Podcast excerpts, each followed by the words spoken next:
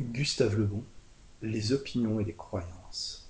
Livre 2, chapitre 1, sous-titre 3. Le désir comme conséquence du plaisir et de la douleur.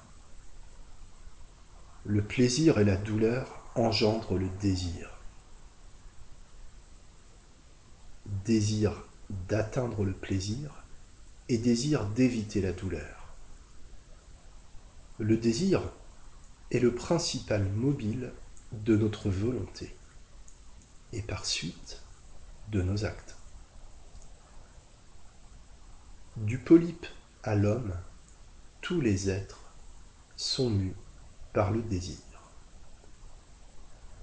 Il inspire la volonté qui ne peut exister sans lui et dépend de son intensité. Le désir faible engendre naturellement une volonté faible. Il ne faut pas cependant confondre volonté et désir, comme le firent plusieurs philosophes, tels que Condillac et Schopenhauer.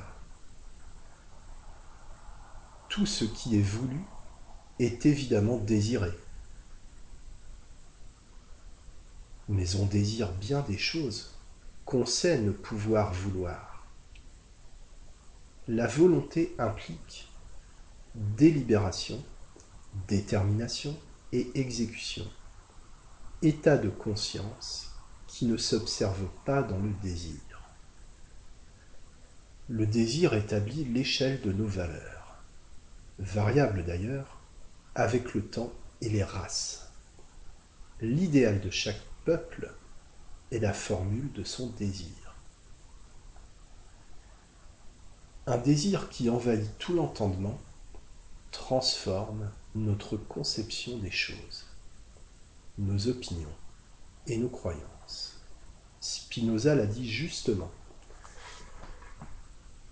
Nous jugeons une chose bonne, non par jugement, mais parce que nous la désirons.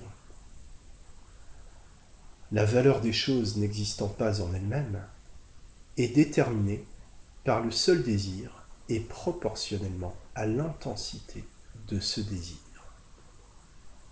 L'estimation variable des objets d'art en fournit la preuve journalière. Père de tout effort, maître souverain des hommes, générateur des dieux, créateur de tout idéal, le désir ne figure pourtant pas au panthéon antique.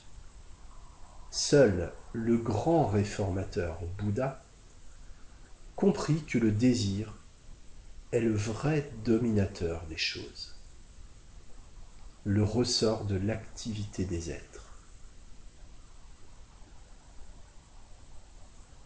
Pour délivrer l'humanité de ses misères et la conduire au perpétuel repos, il tenta de supprimer ce grand mobile de nos actions.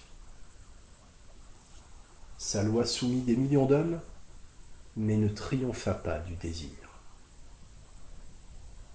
C'est, en effet, que l'homme ne saurait vivre sans lui.